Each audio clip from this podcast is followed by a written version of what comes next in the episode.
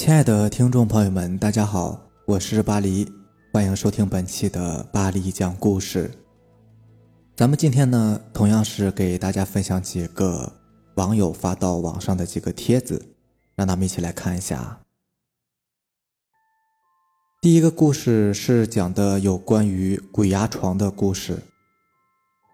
我是出生在旧历七月十五那天的七月半，正好是民间的鬼节。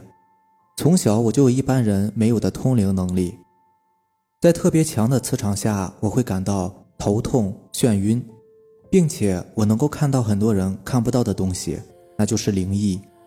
从小到大二十几年，我遇到过很多怪异而又无法用科学解释的事，也看过很多那些东西。下面我就把我所经历过的、印象最为深刻的几件事讲给大家听。小时候，我有三次差点丢掉性命，也许是我命大吧，阎王爷不肯收留我。第一次是那年我一岁半，半夜发高烧，如果送医院再晚那么一点点，我就很有可能卡哇伊的死翘翘了。第二次是记得应该是在四岁的时候，我爸爸带我去小河沟里边抓螃蟹，那个小河沟大概一米宽吧，深浅正好能够淹没。我那个时候的个子，我爸爸在一边给我抓螃蟹，我一个人在另外一边玩。当时不知道怎么回事可能是跌倒了。当时有个预制板盖在小河沟的两头的上面，我的头被流水吞进那个预制板里面，幸好水里有块石头，可以把我的身子卡在预制板和石头中间。我爸爸转过头来，看见我就剩两只脚在外面。然后马上跑过来把我拖出来，当时我已经昏迷了，我爸爸以为我死了，但是他把我倒过来，一直在拍我的背，我吐了好多水出来，最后的结果就是我没死成。第三次，相信大家以前都记得公园的游泳池吧？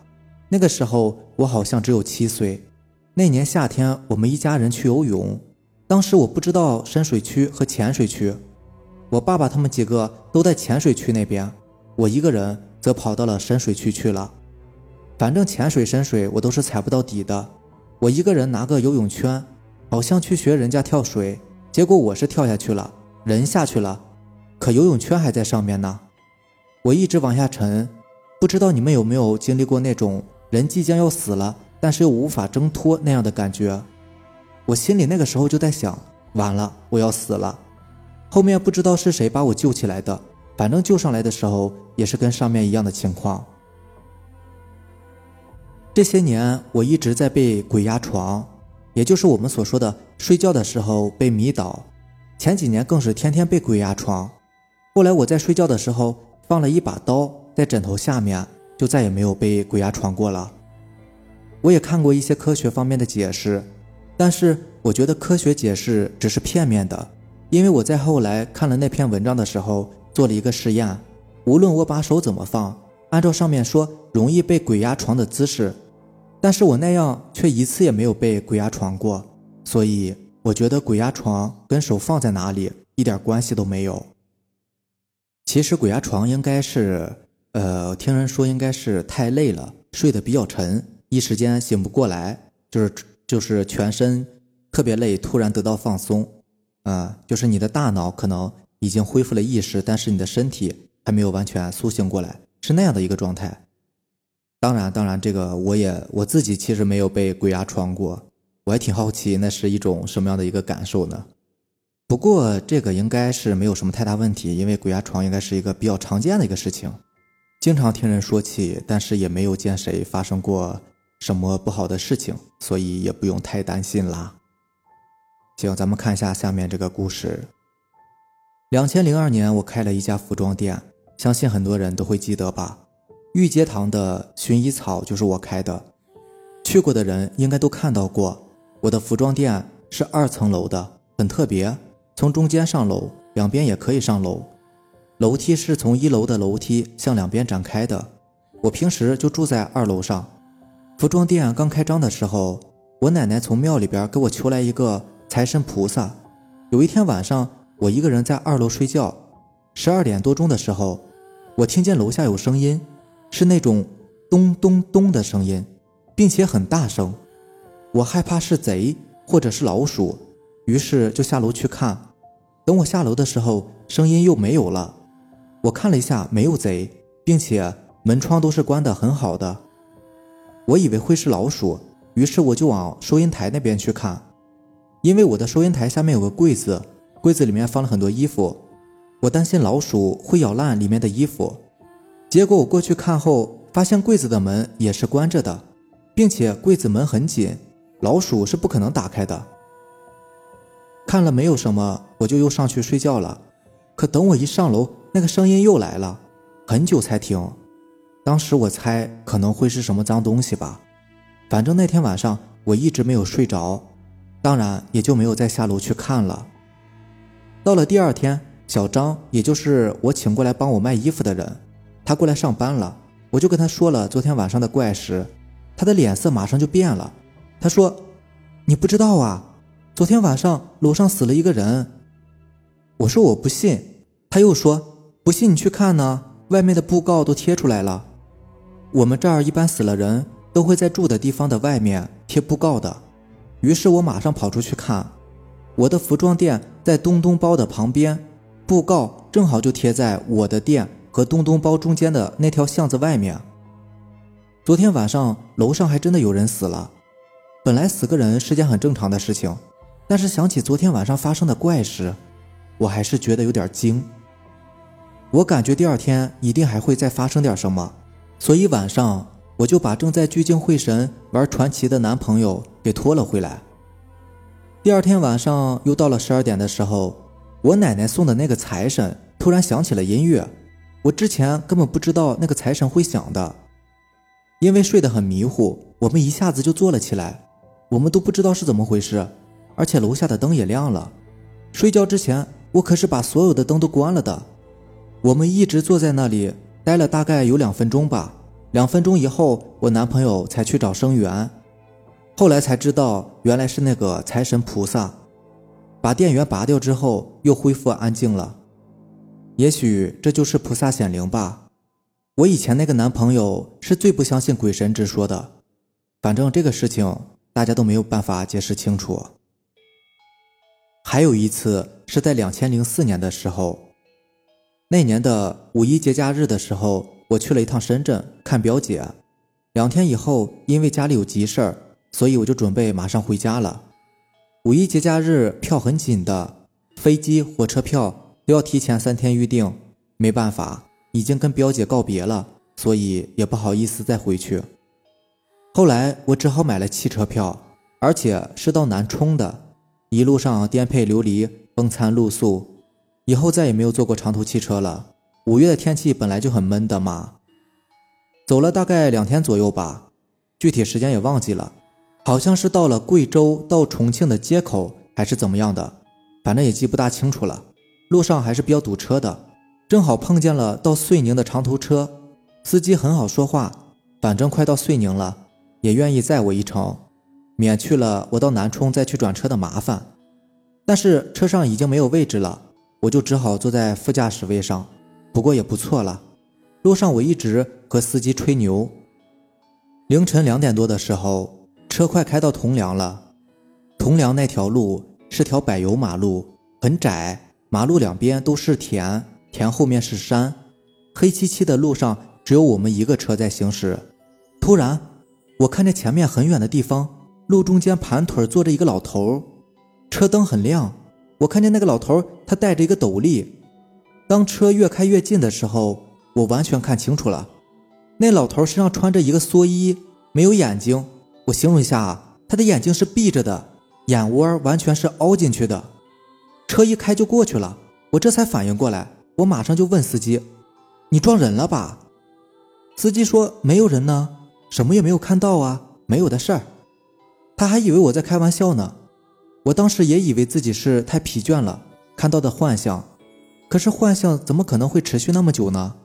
从远到近，而且还看得那么清楚。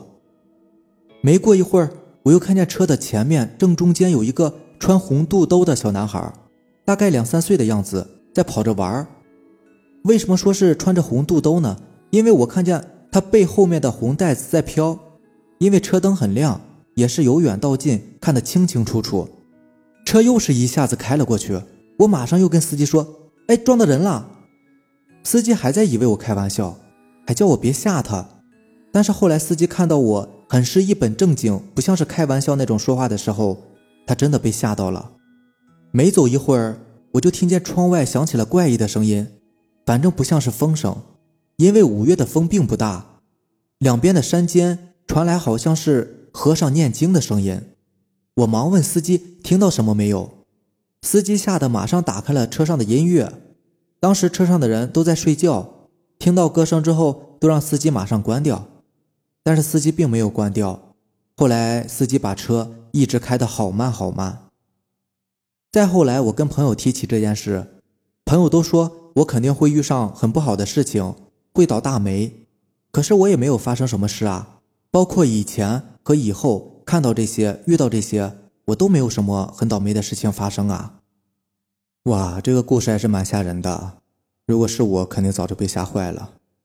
也许倒霉的不是你呢，没准是那个司机呢，对吧？毕竟是他开着车呢，对不对？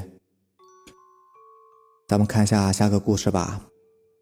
下个故事是遂州宾馆的灵异事件。那一年应该是一九九九年，我初中毕业的暑假。我被老爸安排去遂州宾馆打暑期工，我被分到了南楼做服务员。老爸说让我锻炼锻炼，可是我恨死这份工作了。由于我年纪小，不懂行情，经常被领导骂。那一年，相信很多人都记得北楼发生过火灾的那一次。那天晚上，我在南一楼的值班室里面值班，正在睡梦中的我，听到一阵急促的敲门声，听声音不像是客人。我起身开门，原来是北楼那边的服务员，具体名字我已经记不清了。他过来让我通知楼上服务员，说北楼起火了，让他们注意楼层的安全。当时宾馆的电闸已经关了，黑灯瞎火的，什么也看不清。在房间找了半天都没有找到电筒和蜡烛，只有摸黑上到二楼。我先给大家说一下当时遂州宾馆南楼楼层的摆设。楼层正对楼梯是一个服务台，上面的左手边第一个房间就是值班室。每层楼都有一个值班室，右边是一个长廊，长廊的两边就是客房了。我当时在敲二楼值班室的门，因为当时是半夜，大家睡得都很死，所以我敲了很久，里面才有回应。当时我心里有点害怕，因为停电时间过得太久，楼层上的应急灯都是很暗的。一点光都没有，我感觉我身后有人。里面的服务员问我是谁，大家注意了。这个时候我就听到，当时在外面也有一个女人的声音在问我同样的话，是一前一后问的。另外一个声音是从服务台那边传来的，外面的声音肯定要比里面的声音大得多，并且是在深夜。我当时以为是另外一个服务员坐在那里，也就没有多想。我就一直回答他们的问题，后来他们又问我发生了什么事儿，我又回答。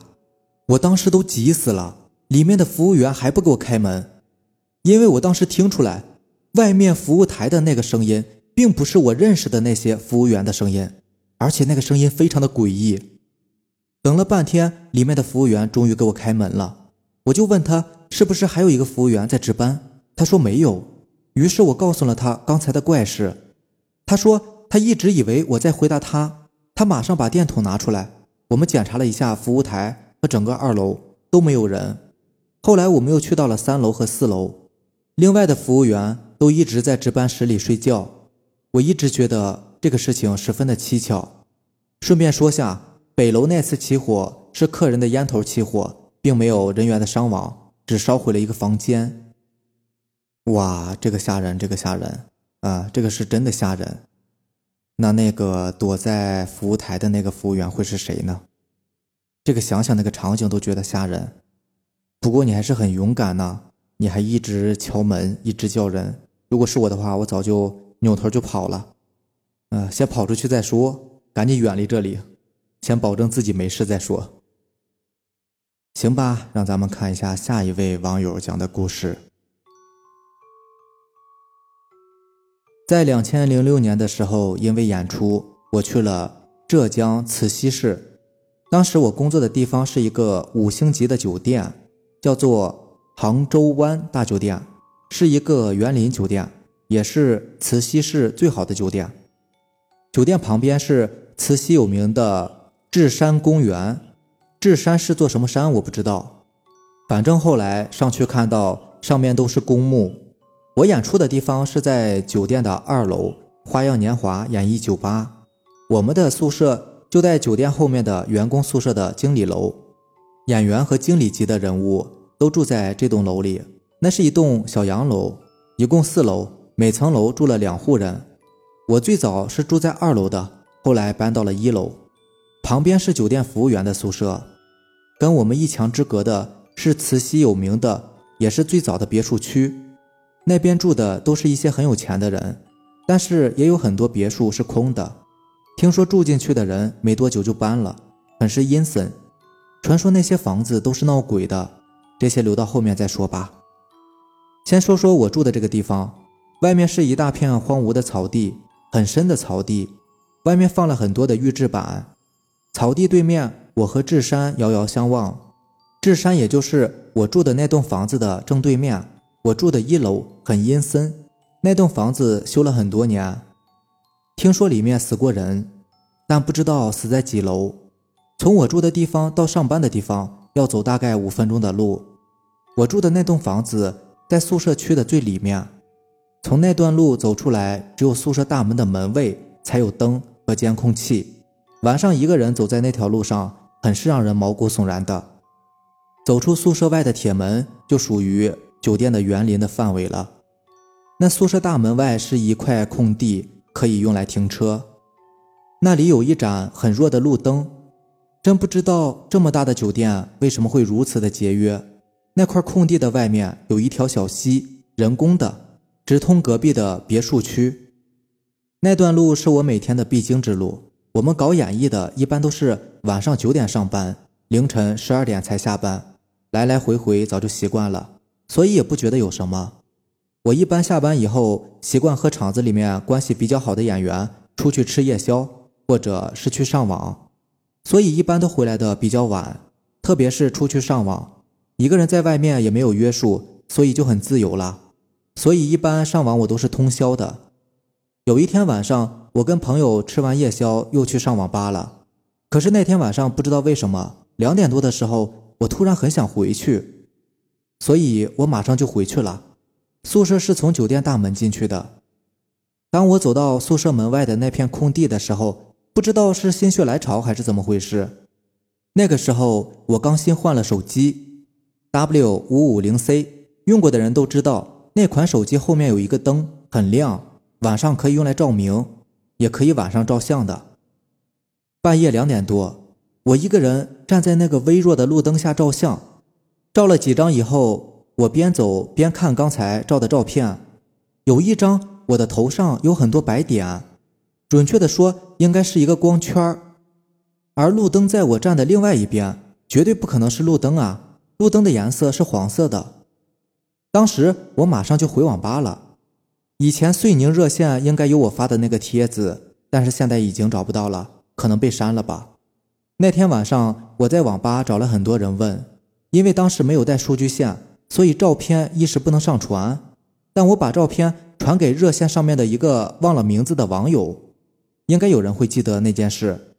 但是现在那张照片已经被我删除了，因为有一位通灵的朋友说那种照片留着不好。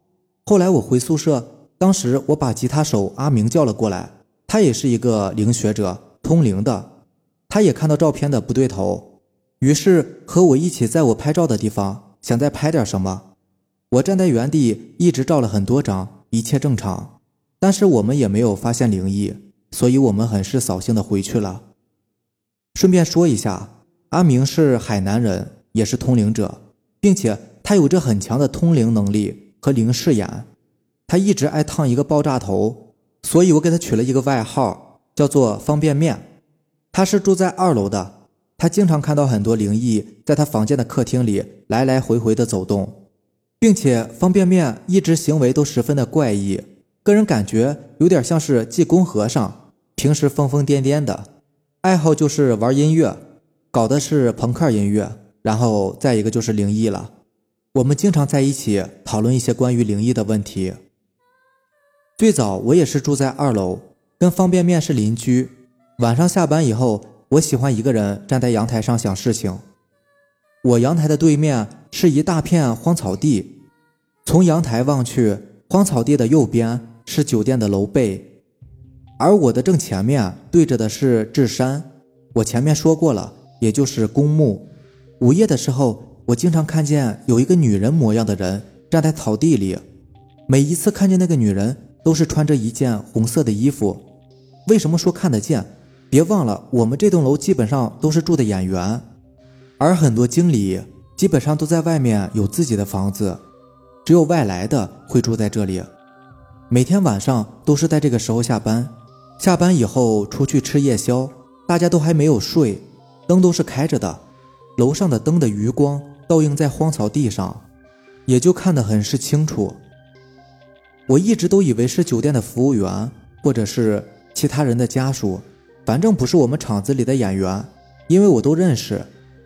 有一天晚上，我心情不好，于是下班和厂子里几个要好的朋友去吃夜宵，喝了很多酒。晚上他们都回宿舍了，我还一个人坐在楼下荒草地边上的预制板上，拿着几罐啤酒继续喝着。那个女人又在远处的荒草地上背对着我，我确定那不是幻觉，因为之前我在阳台上已经看到过无数次了。我趁着酒劲儿想要过去看个清楚，于是我跳下了预制板，一脚踏进了荒草地上。就在我刚要起步的时候，我的脚被一个什么东西给挂住了，然后我一头栽在了旁边的预制板上，我的嘴正好也磕在预制板上，牙齿没有断。可是嘴被磕破了，流了好多血，脚链也掉了。等我回头再看那边的时候，什么都没有了。我的嘴肿了一周。从那次以后，我就搬到一楼去了。